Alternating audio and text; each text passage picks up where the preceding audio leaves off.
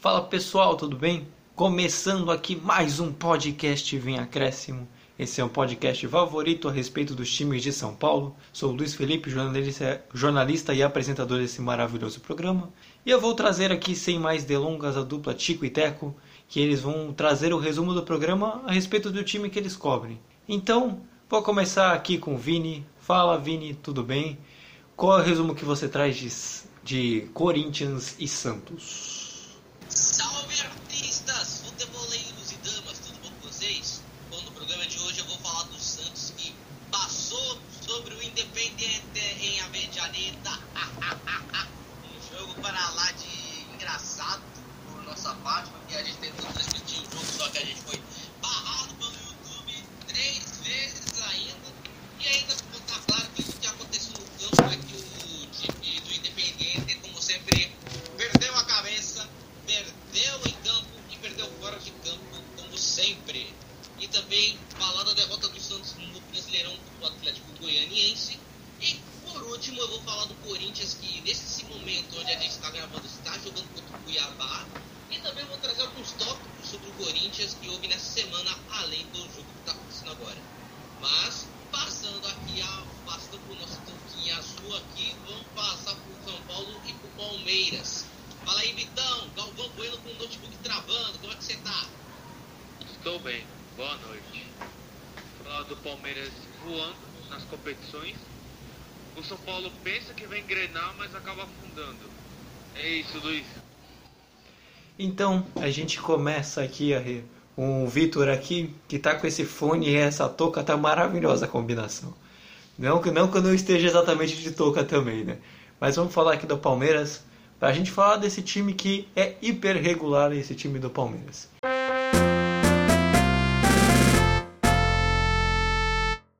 Não, é um momento em que estamos eh, estáveis, seguros, confiantes. Claro que hum, as vitórias trazem mais esta, hum, este extra, uh, mas uh, no geral estamos, uh, estamos bem. não significa que possa acontecer um percalço, mas a única coisa que nós temos que, que garantir é este equilíbrio e continuar a evoluir dia a dia. Então, começando aqui falando do Palmeiras, quem deu a entrevista foi o João Martins, é, assistente do treinador Abel Ferreira. E você já escutou o áudio dele. Vitor, pra gente começar falando de Palmeiras, como é que foi a semana do time Alviverde? Muito boa. Ganhando as duas partidas no placar mínimo de 1 a 0. Mas o importante são os três pontos e a passagem de fase na outra competição, a Libertadores. Falando da Libertadores, né? Foi uma partida equilibrada com a Universidade Católica, é, precisando fazer gols para passar de fase, enquanto o Palmeiras com a vantagem de só administrar. É, no primeiro tempo, a Universidade só chegava com bolas aéreas. Algumas deu trabalho para o Everton, mas logo após o Palmeiras se impôs na partida e chegou com Gustavo Scarpa, em cruzamento para Davidson, que desperdiçou. Né? Com tantas oportunidades em bolas no travessão, por exemplo, a insistência resultou no gol do Marcos Rocha no final do primeiro tempo em rebote do goleiro. E no segundo, e no segundo tempo, o Palmeiras continuou no controle da partida e a Universidade com as bolas aéreas sem assustar o Everton. Com a entrada de Dudu, melhorou a equipe em termos de chance, mas o placar não se alterou até o final da partida. Foi uma partida bem aquém, Palmeiras só administrando, a Universidade tem aquele time que pode surpreender o Palmeiras no atual momento. Palmeiras fazer a de casa. Foi um placar mínimo, mas valeu a pena e vai enfrentar o São Paulo nas quartas de final da Libertadores. Agora, passando para o Campeonato Brasileiro, Palmeiras 1x0 no Fluminense. Foi uma partida entre duas equipes que vem jogando bem no campeonato. Uma é líder e a outra está dando um certo trabalho no primeiro tempo, o Fluminense foi bem ousado, com postura, assustando o Palmeiras, que aos poucos foi se impondo com o recuo do Fluminense. Zé, Zé Rafael teve a oportunidade de cabeça e Nenê também teve, mas o Everton fez a defesa. Foi um jogo bem parelho. No segundo tempo, Palmeiras com dificuldades de chegar e o Fluminense tentando uma saída ou outra.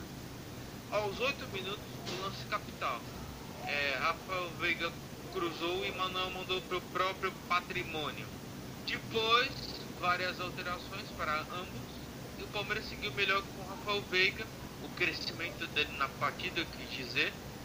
E o Fluminense tentando o empate com o Iago Felipe e Samuel Xavier, mas não conseguiram mudar o placar, doído pela origem de ser contra. Então, foram duas partidas que o Palmeiras fez mais que obrigação. A, a, o torcedor mais crítico, pô, só foi de 1 a 0 é porque tá acostumado com aquele Palmeiras arrebentando, né? Mas o que importa é o resultado positivo. É, Vitor, legal, o resumo foi bom, teve toda essa vantagem, mas acho que o que o torcedor palmeirense hoje quer saber mesmo é desse clássico importante que vai ter contra o São Paulo logo nas quartas de final da Libertadores. Um reencontro da final do Paulista. E o que, que dá para dizer do lado palmeirense nesse confronto, já que você cobre os dois, né? O que, que o Palmeiras pode ter aprendido da final para que possa utilizar nas quartas de final, para que possa ter êxito e passar? O que, que dá para poder usar de armas? Então, Luiz, pode-se dizer que é um revanche, como sempre, né? É um clássico, Libertadores, e já passou por isso pela final da Libertadores, né? O Palmeiras e Santos, agora é São Paulo e Palmeiras. Assim, é o mesmo enredo do Campeonato Paulista. O Palmeiras é favorito, mas o São Paulo já mostrou que pode encarar de igual para igual, pode bater o Palmeiras.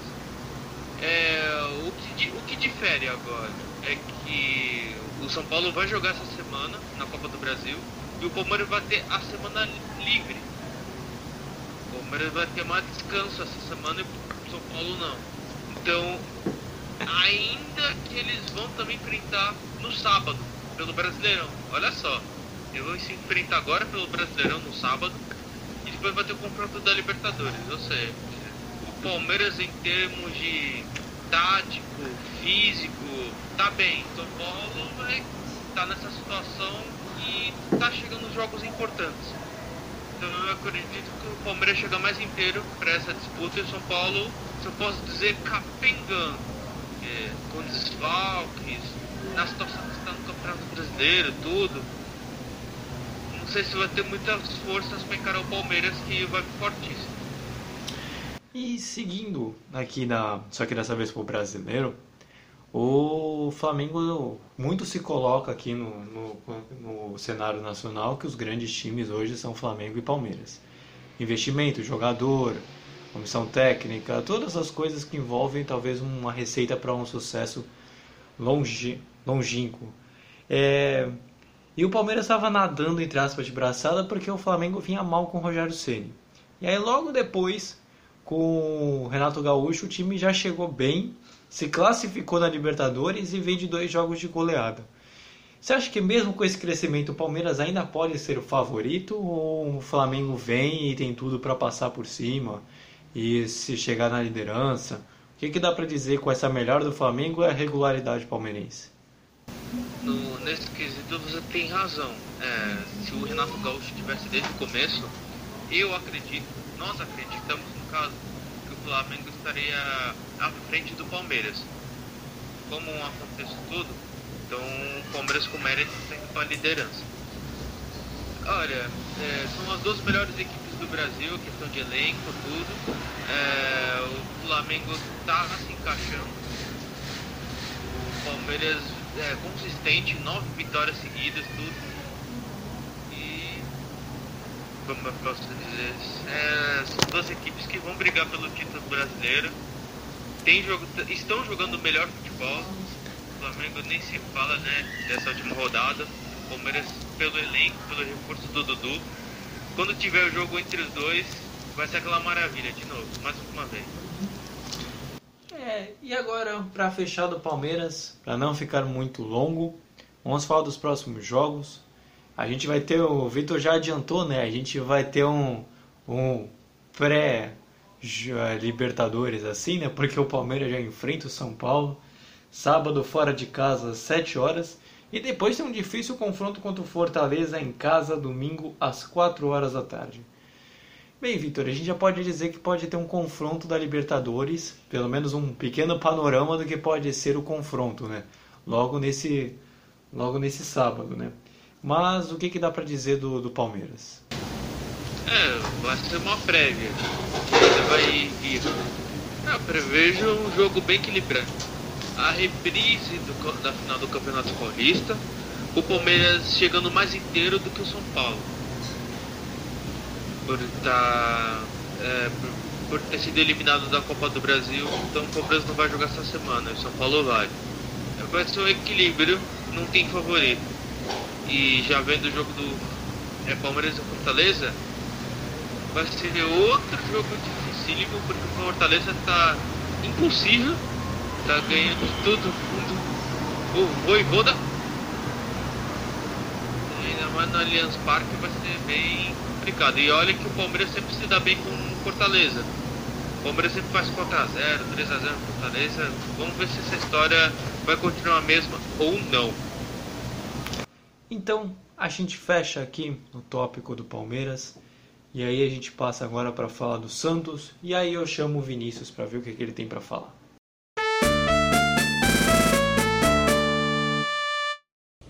Falar do jogo, o time fez uma partida muito boa hoje. Muito boa mesmo. A gente cedeu poucas chances ao Alta Joaniense, assim, bem no final, lá no segundo tempo, meio pro final, que tivemos contra-ataques mais perigosos, que o João fez uma ou duas defesas. E no primeiro tempo, a única falha que a gente teve de marcação, a gente acabou tomando o gol.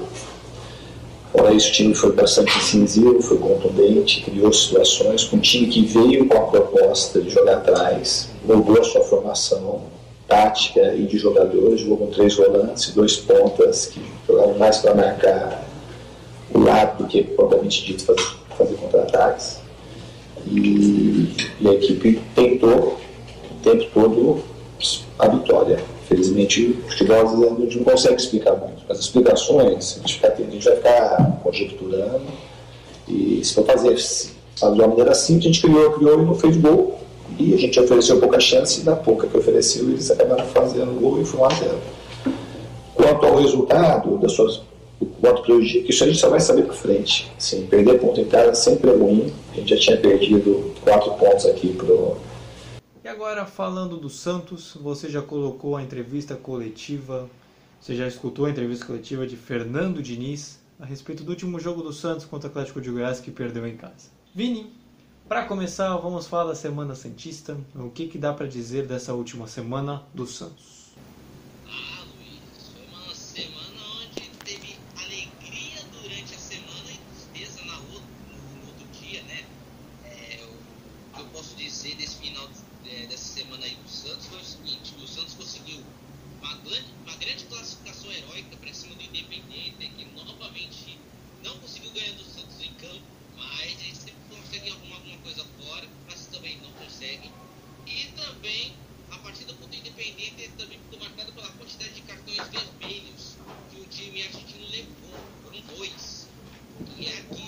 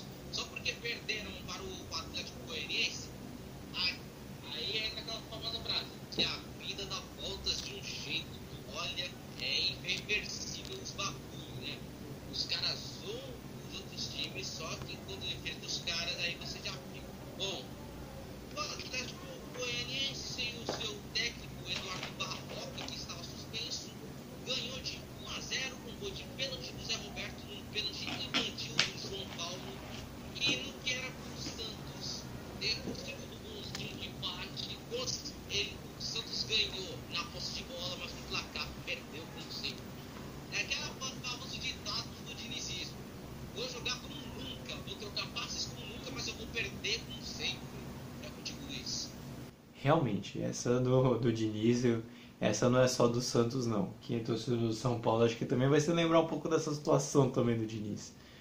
Mas seguindo aqui, a expectativa do Santos para a estreia, para a continuação da Copa do Brasil, né? É, principalmente porque o Santos envolve muita parte financeira, que o presidente do Santos ressalta muito essa parte, que precisa arrumar e precisa arrumar a casa com todas as dívidas que tem. Nada melhor do que você conseguir uma boa classificação na Copa do Brasil, né? Que é o principal torneio hoje financeiro do país, né? Só atrás da própria Libertadores da América, porque paga em dólar, né? Mas aqui no cenário nacional, a Copa do Brasil é o mais rentável de todas.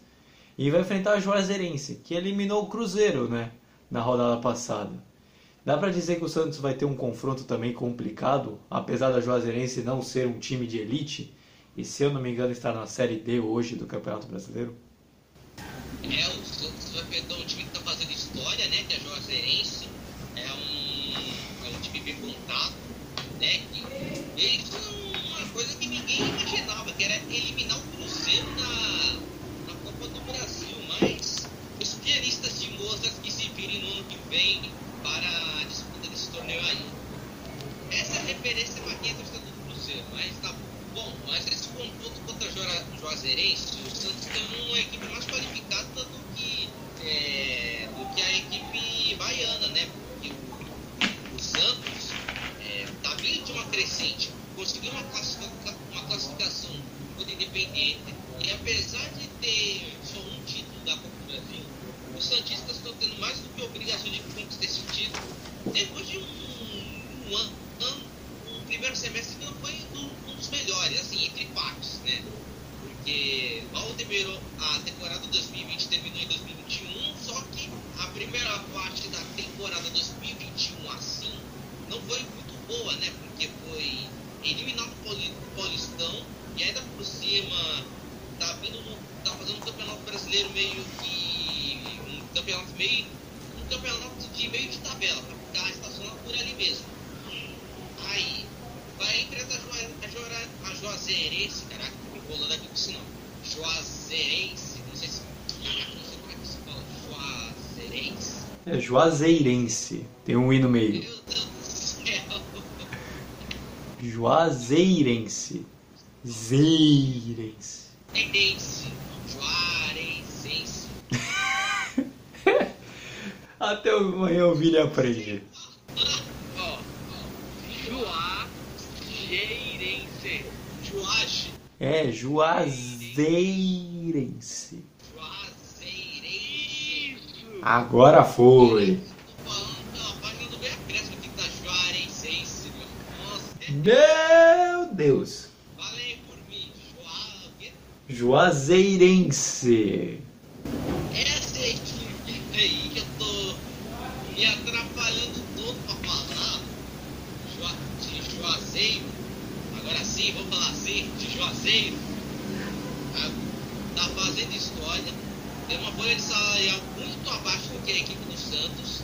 E a equipe Santista, para alguns torcedores, o Santos terá que fazer o mínimo, que é ganhar da Juazeirense, ou melhor dizendo, passar pela Juazeirense.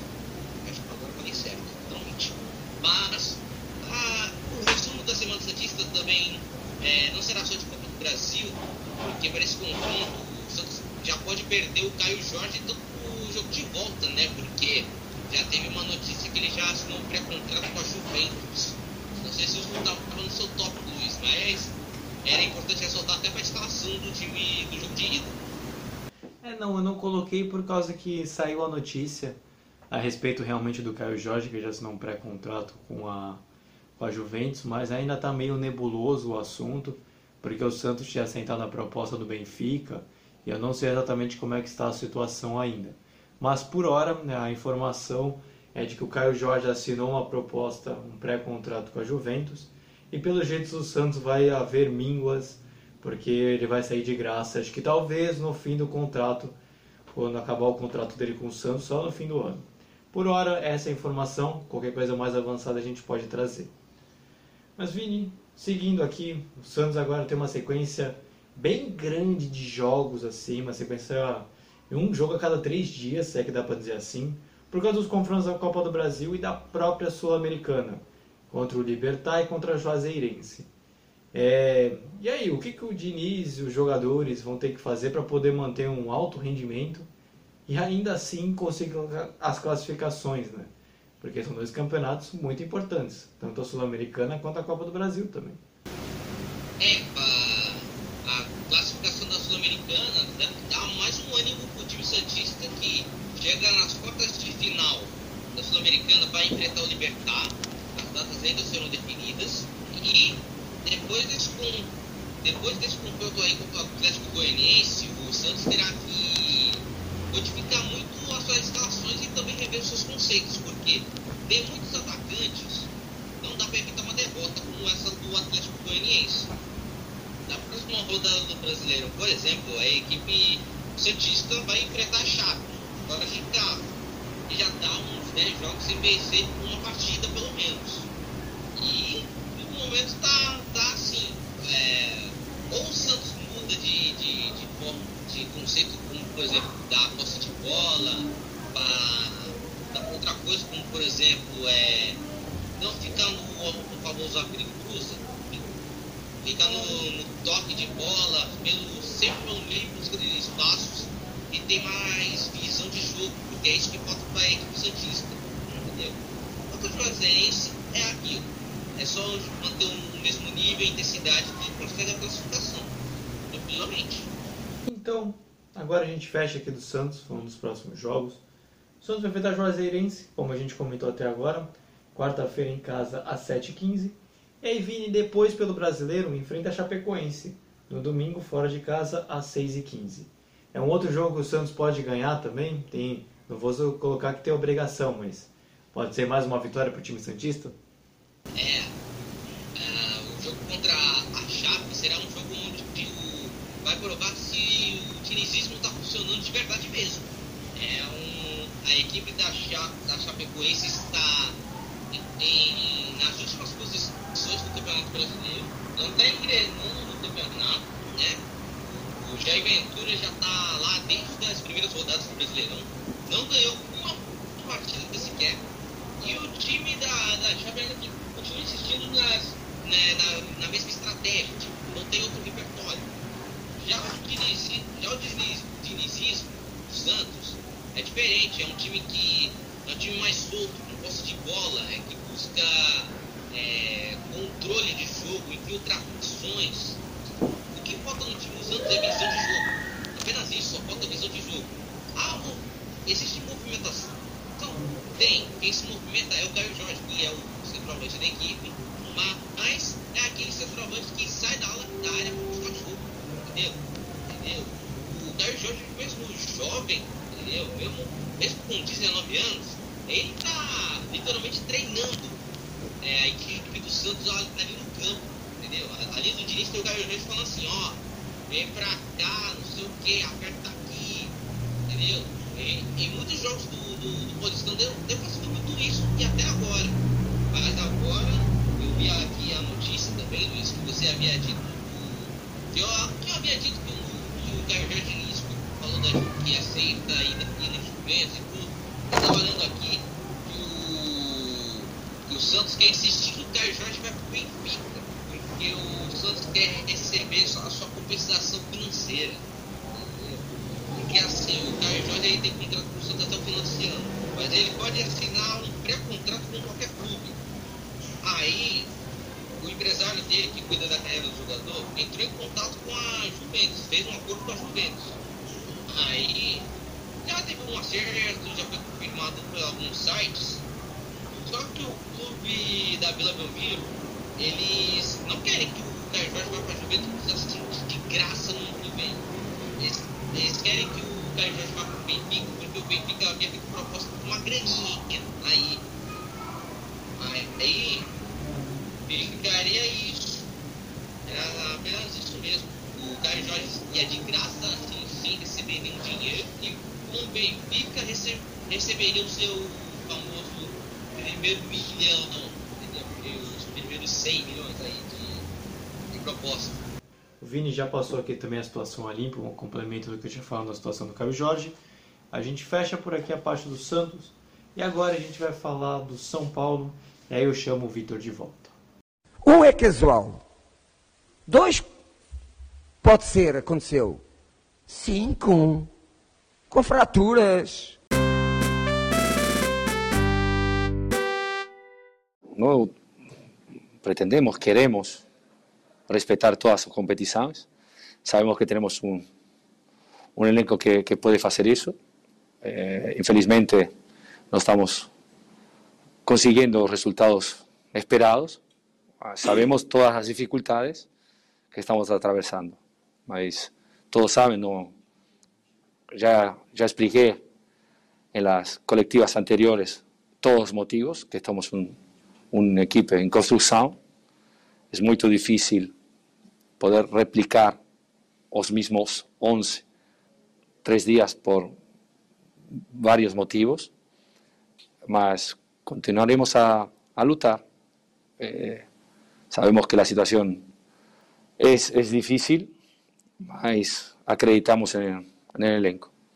E agora a gente vai falar do São Paulo. Já saiu a entrevista coletiva do técnico Hernan Crespo a respeito do último jogo do São Paulo, que não foi nada positivo contra o Flamengo, uma derrota dura de 5 a 1. Mas, Vitor, a semana São Paulina é de altos e baixos e passa o que, que dá para dizer, tanto de positivo quanto de negativo. Então, Luiz, a semana começou com uma pressão. Bate, porraça em casa, na primeira partida foi com gosto amargo. Então a obrigação era empatar com mais de um gol ou vencer. E o São Paulo fez a parte dele, jogou bem a partida, ganhou de 3 a 1. Aqui eu resumi. Foi uma partida brilhante do time de São Paulo. No primeiro tempo foi um time que reviveu os bons momentos que teve no Campeonato Paulista, como marcação de Miranda, Rigoni e Marquinhos. 18 anos que estreou como titular em uma partida difícil. Precisando de pelo menos um gol para passar de fase, São Paulo teve boas oportunidades na vida. Nossa. Como o chute de Gabriel Sara e uma escapada do Marquinhos, nos que aqui. Enquanto o Racing parava no sistema defensivo do São Paulo, acho que foi o corredor. Miranda, além de desarmar tudo ainda, deu lançamento para Marquinhos chutou na trave e Rigoni pegou o placar no final do primeiro tempo. No segundo tempo, o Racing viria para cima para conseguir o um empate. Só que no começo da parte final, Benítez achou um lindo passe para Marquinhos fazer o segundo gol de São Paulo. Ducha de água fria no Racing, que imaginaria uma virada só que foi por água abaixo.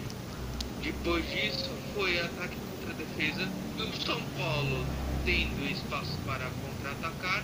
Uma delas, o Wellington fez bonita jogada. Tabelou com Rigoni, encontrou Marquinhos fazendo facão, que serviu a Rigoni novamente fazendo o terceiro gol. Placar justo até o momento. E o Racing conseguiu fazer seu gol com Correia.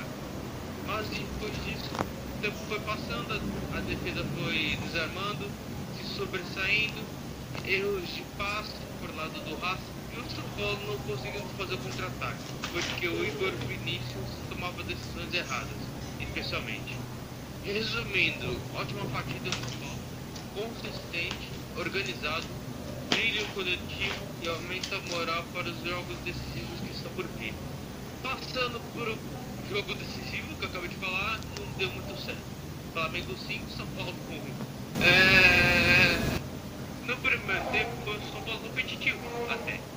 Ele conseguiu fazer algumas dramas, não dramas, e um Flamengo perigoso a todo momento. São Paulo poderia sair na frente com o Vitor Bueno, mas chegou que defendeu. Flamengo insistindo com a movimentação de seu ataque, chegava com clareza, mas na hora da definição não ia bem. Como por exemplo o Gabigol em um lance e Rodrigo Caio numa escanteio. São Paulo começou bem, mas o Flamengo encaixou a marcação e tomou conta da partida. Primeiro tempo equilibrado, com várias oportunidades de gol. Podia ter terminado 2 a 2 a partida, por exemplo, no primeiro tempo. É, no segundo tempo, gol do São Paulo. Rodrigo Nestor cruzou, escanteio e, e Arboleda de ombro abriu, abriu para o placar. Quase foi me enrolando. Depois disso, um apagão do time de São Paulo. O Flamengo cresceu com Bruno Henrique deitando e rolando para cima do Igor Vinícius, revivendo os momentos de 2019.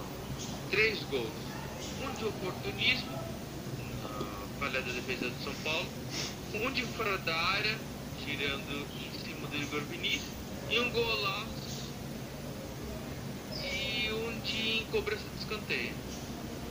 Gustavo Henrique marcou quarto gol, é o quarto gol, e o Wellington contra fechou o placar. Resumindo, pro lado do São Paulo, muitas coisas a serem feitas, e na zona de rebaixamento já sabe qual é a prioridade. Enquanto o Flamengo caminha a passos largos para a conquista do tri brasileiro. Isso porque nem falei do gol anulado do Bruno Henrique, tocou no braço dele, e da confusão das comissões técnicas. É, realmente, esse último jogo do São Paulo, não vou dizer que não sei se eu coloco nem como trágico, porque eu não sei nem se é a palavra certa. Mas eu queria falar, Vitor, de no momento bom, entre aspas, do São Paulo, porque o São Paulo passou na Libertadores, foi um jogo legal, foi um resultado que, por exemplo, eu mesmo não esperava que fosse ser um 3 a 1 fora de casa. Dificilmente esse tipo de resultado acontece, não exatamente por ser o São Paulo, mas pela raridade em si do placar. É... E vai enfrentar agora um Palmeiras que vem nesses últimos tempos, talvez até desde a conquista do Campeonato Paulista, de passando aquele jogo, vem numa melhor fase que o São Paulo. O que, que o São Paulo tem que usar para poder conseguir passa, é, passar, não vou dizer sem sustos, mas conseguir o êxito e chegar a uma semifinal novamente de Libertadores da América? Que, quais são as fórmulas que precisa? Então, comparação com o que aconteceu no Campeonato Paulista, o Palmeiras melhorou bastante e o São Paulo piorou. Teve uma melhora, mas aí caiu tudo de novo o que o São Paulo precisa fazer é se esforçar fisicamente, é, colocar na cabeça que é um jogo decisivo, passando daquela fase ajuda bastante a questão de dinheiro, principalmente porque o São Paulo não está bem nas finanças, e a questão de moral para passar para a. E São Paulo vai ter que anular as grandes peças do Palmeiras, como o Rafael Veiga e o Gustavo Scara para no, no atual momento. E o Crespo ele parece ser estrategista, como o Abel Ferreira também. Então ambos podem surpreender. Eu acredito que vai ser um jogo meio equilibrado, 180, jogo de 180 minutos. É aquilo, os dois times têm condição de ganhar nas suas respectivas casas e jogando fora de casa também. Vai ser uma partida bem complicada e o que a gente espera é um bom futebol acima de tudo. É, agora eu queria falar de uma coisa que Eu relembrando aqui, eu não lembrei na hora que nem que eu escrevi o roteiro, eu lembrei agora que a gente estava conversando mesmo. Que eu quero colocar talvez o ponto da irregularidade que voltou a acontecer com o São Paulo. Claro, tem muitas coisas que influenciam, né? Lesões, um calendário super apertado. Mas essa semana foi prova de um São Paulo completamente diferente nos dois jogos. Você pode até discutir a qualidade técnica, você que está nos ouvindo, o Vitor, Vini também, né? Ou pelos times, pelos jogadores e times apresentados. Né? O Flamengo é muito mais time que o Racing, né? Mas a diferença de placar e atuações para mim é absurda, né, entre os dois. O que, que dá para explicar essa irregularidade? Isso e isso preocupa tanto para a Copa do Brasil quanto para a Libertadores também. Essa questão do ah, os altos muito altos e os baixos muito baixos. Ah, sim, Luiz. É, eu vendo as duas partidas, o São Paulo foi muito bem contra o Racing, nos 90 minutos. Contra o Flamengo, o São Paulo fez um bom primeiro tempo. Isso eu posso dizer. Ele fez um bom primeiro tempo. No segundo tempo, ele começou também bom. Fez o gol, tudo o que me chamou a atenção foi a saída do Rodrigo Nestor do time. A partir do momento que o Rodrigo Nestor saiu do time, é, o meio de campo fez um buraco na defesa. E foi dali que o Flamengo conseguiu se aproveitar do espaço. Então, é, eu acredito que é, os jogadores têm culpa nisso. O Crespo já não dá muito pra falar dele porque é as peças que ele tem à disposição. É, é, todo mundo sabe que o São Paulo precisa de reforço. Contrato um monte de gente, mas a maioria não está conseguindo jogar os 90 minutos. É, o, Benítez, se ele não aguenta jogar 30 minutos, podia ele no primeiro tempo, tudo, e só pedir para sair quando estiver bem cansado. Agora, colocar o Benítez quando está perdendo de 2, 3 a 1 é milagre. Acho que o cara vai resolver bem complicado.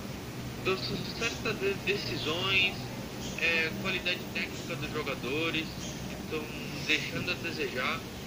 Como, por exemplo, aquela jogada do Vitor Bueno no primeiro tempo. Se ele tivesse feito aquele gol, o panorama podia ser diferente.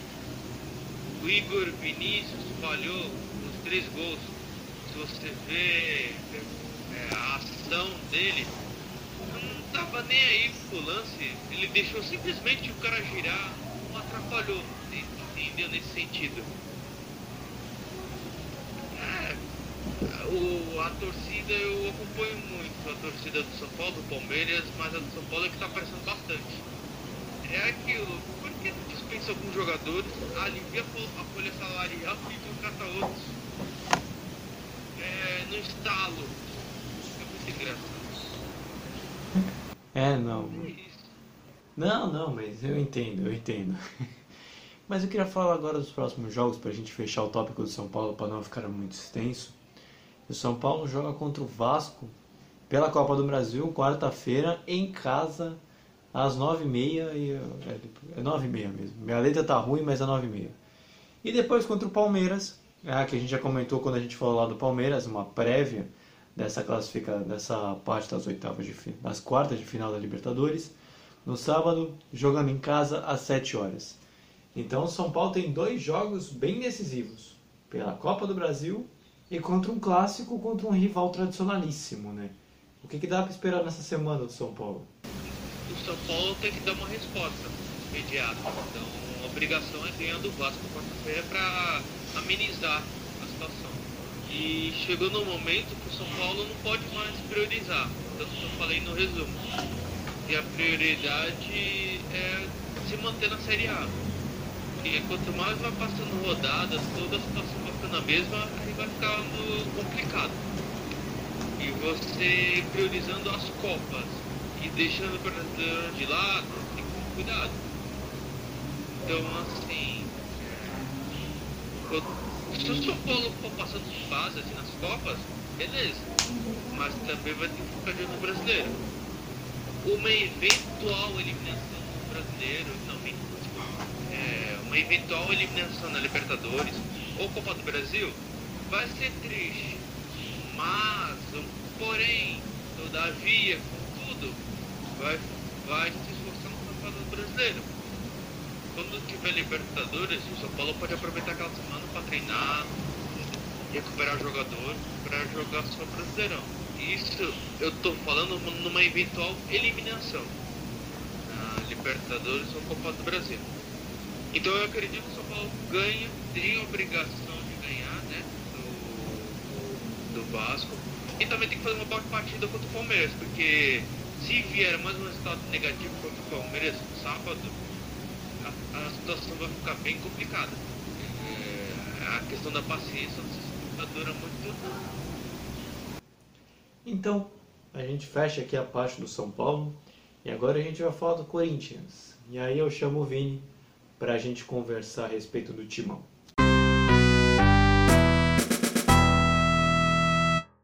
Então, começando aqui, é, o, o, falando aqui do Corinthians, que ganhou do Cuiabá de 2 a 1 que o Vini depois vai falar, parece que foi sofrido.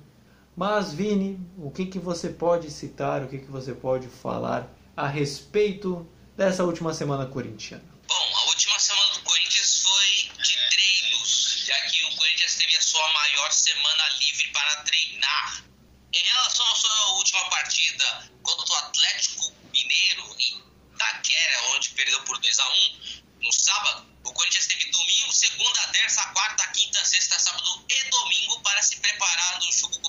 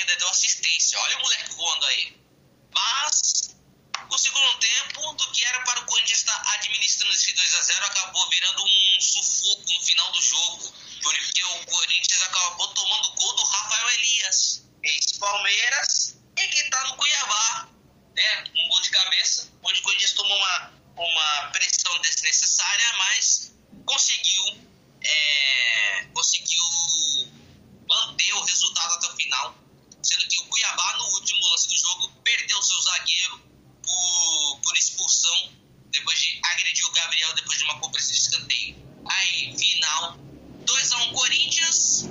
E agora o próximo jogo é contra o Flamengo. E vamos ver se nessa semana a novela Roger Guedes já esteja nos seus últimos capítulos, Luiz. É... Mas seguindo aqui, Vini, o Corinthians agora você citou que teve a maior semana de descanso. E também vai ser assim na próxima semana, porque depois a gente vai falar melhor sobre o jogo contra o Flamengo, que vai ser só domingo. Então é uma semana importantíssima para o Silvinho realmente se consolidar como treinador do Corinthians, já que ainda há é, críticas a ele e eu parece que até rolaram um boato de que o Corinthians está procurando outro treinador, né? O que, que dá para dizer? Você acha que o Silvinho consegue se consolidar com toda essa semana livre? Ou realmente é uma boa hora que se quiser trocar, tem que trocar agora?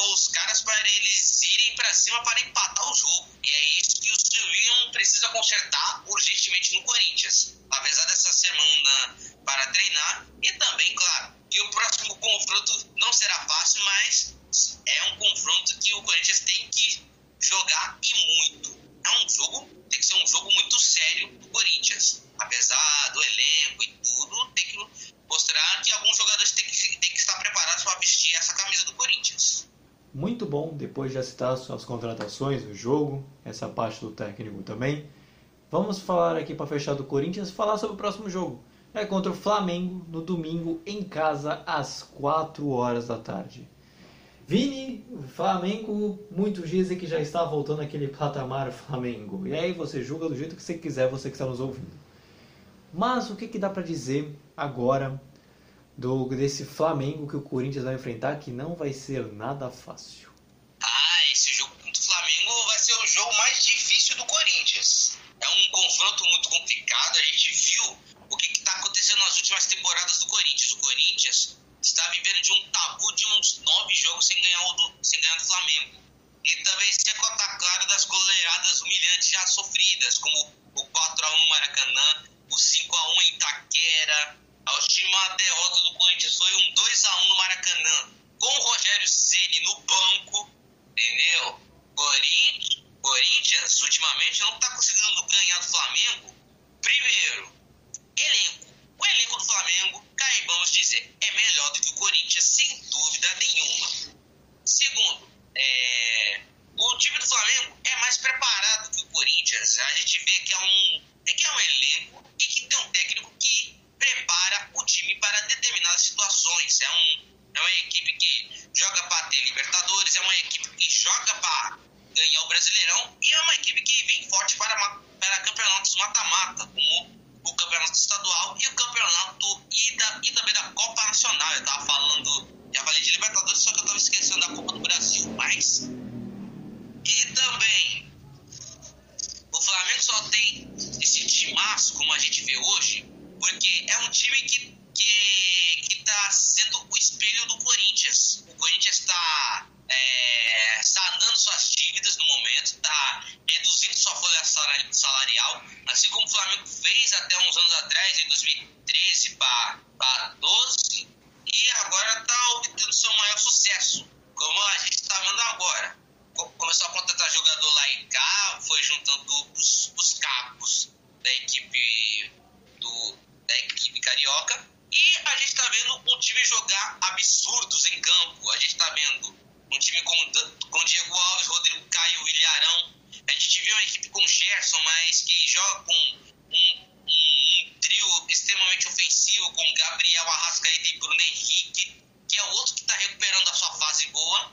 E por confronto sem Itaquera, vendo a fase cada um dos clubes, e também pelo que o Flamengo vem de uma goleada de 5 a 1 contra o São Paulo, é um confronto difícil e dificilmente o Corinthians sairia com, com uma vitória né, né, nesse, uma vitória né, nessa partida. No máximo pode até conseguir um empate, seria um milagre.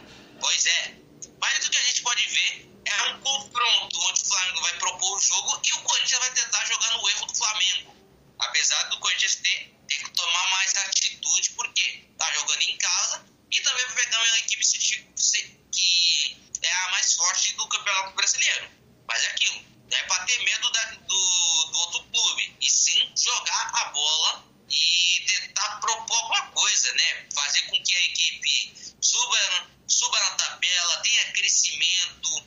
A equipe precisa de jogadores com visão de jogo.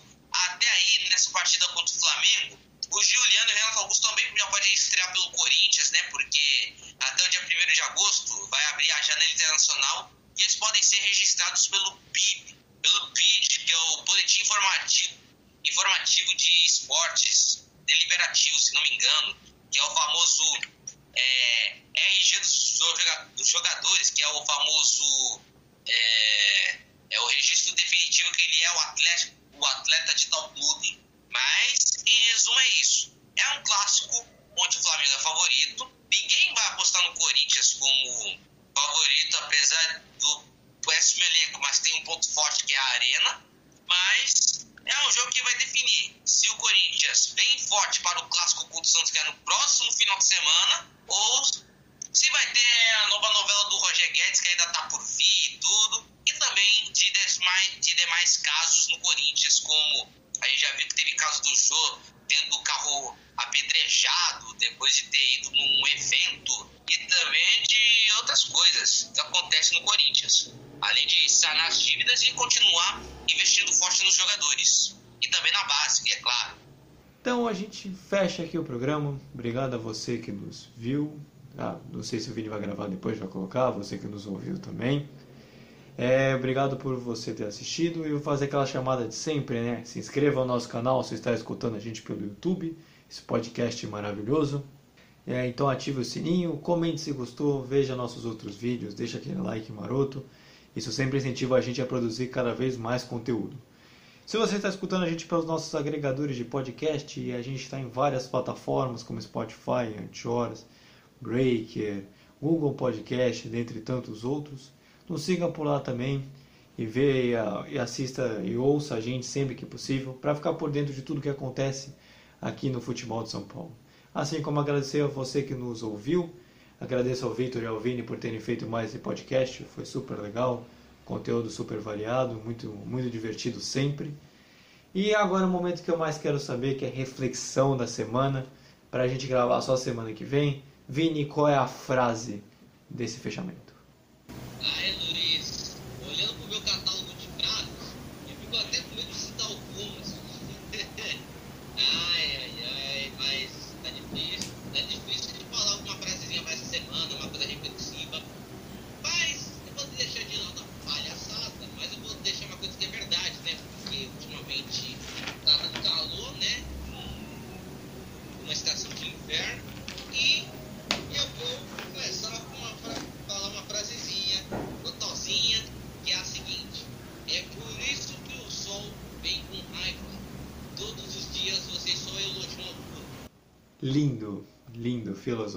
Assim que é legal, hein? Reflexão da semana.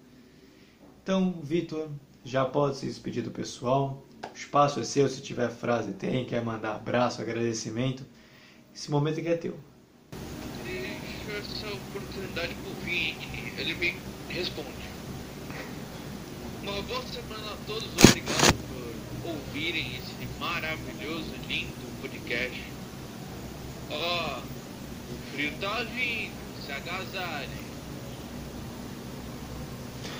Então, Vini, com um recado dado também pelo Vitor também, o espaço é seu, pode se despedir do pessoal. Meus queridos, minhas queridas, vamos encerrar mais um podcast, mas antes da gente dar aquela fechada marota, a gente também, o Via Crespo quer, também quer falar uma coisa, é o seguinte, eu vou falar em nome da equipe, que é o seguinte, é, no nosso Instagram do Vem Acréscimo, a gente posta do Corinthians, a gente posta textos do São Paulo, Palmeiras, Santos, e também se contar alguns vídeos aleatórios do futebol, seja de, assim, de momento engraçado ou não, de, de, seja de variedades. Aí o que nos acontece é o seguinte, o nosso Instagram é um espaço público onde você pode comentar o que você quiser, né? Onde você pode é, falar sobre sua equipe, falar o que vocês esperam, você pode dar até seu palpite. Mas o que não pode é você entrar no perfil dos outros e ficar divulgando o seu conteúdo, sendo que a gente tem um conteúdo de esporte, só tem uma pessoa que quer divulgar um conteúdo de, de jogo aí, que joga aí na, na plataforma da Twitch, que jogam aí por aí em diversas streams aí. Tanto é que eu tô falando isso porque eu venho acréscimo, é, recebi um comentário no nosso último post do Corinthians e Cuiabá, que a gente fez um nosso texto falando do jogo, que é o seguinte, que um seguidor queria que, é, que o Vem Acréscimo curtisse o último vídeo que ele havia produzido. Aí ele tocou por um coraçãozinho, muito obrigado. E é aquilo, né? A gente até acha fofo, tudo, só que a gente fica meio assim, não, não dá, gente. Não dá pra fazer isso. Porque isso não é antigo, não é ético, entendeu? Porque o cara quer, um, quer que uma equipe de esportistas curta um vídeo de jogo. Mas aqui fica a dica, gente, que a gente, né, como jornalistas, como comentaristas, a gente quer dar alegria para o nosso público, só que a gente quer conquistar o nosso público de uma maneira que a gente não precisa ficar é, forçando as outras pessoas a postarem no nosso conteúdo, entendeu? Fica também essa reflexão. Quando você quer ganhar o seu público, é, conquiste esse público, mas não fica é, forçando, não fica é, chegando em qualquer lugar para pedir engajamento, entendeu? Isso faz muito mal, isso faz com que a pessoa se afaste cada vez mais de você e principalmente do seu canal, inclusive, porque quando perguntar assim, ah, o canal do cara, meu, não, aí a pessoa fala assim, não se inscreva porque o cara já me ofereceu, entendeu? Alguma coisa assim, me ofereceu para que eu se inscreva, entendeu? E fica a reflexão aqui, gente, que a equipe vem acréscimo, além de ser uma, é, uma página de esporte, de podcast e tudo, a gente até adora os vídeos bacanas, show, mas essa coisa de divulgação, sem pedir pelo favor, ou se é, se tivesse também, né, Luiz, como se dá para dizer, se a pessoa também fosse do mesmo nicho de esporte, a, a gente até divulgaria, por exemplo, divulgaria. Mas o problema não está assim do é, a pessoa querer é, é, pedir esclarecimento. A pessoa só queria que a gente curtisse o último vídeo, entendeu? Apenas isso. Então, depois dessa reflexão do Vinícius, está mais do que certo. Ele realmente falando em nome da equipe. Todos nós pensamos da mesma forma e concordamos. Por isso também que a gente colocou aqui no ar também para você escutar. Então a gente fecha com essa reflexão, com a frase do Vinícius, com todo esse pensamento. A gente fecha. Sexta-feira a gente volta para nossa live tradicional, dessa vez agora no YouTube e na Twitch. Ah, segue lá também, vai estar o perfil também na Twitch aqui na descrição. Acesse nosso site também, o vemacréscimo.wordpress.com e o Vini follow do nosso Instagram, que é o podcast Vem Acréscimo, também segue lá e por acaso você vai encontrar até mesmo essa frase que o Vini citou. Então a gente fecha por aqui e fechar daquele jeito de sempre. Fui! Tchau Brasil! Que vem Brasil que vem acréscimo.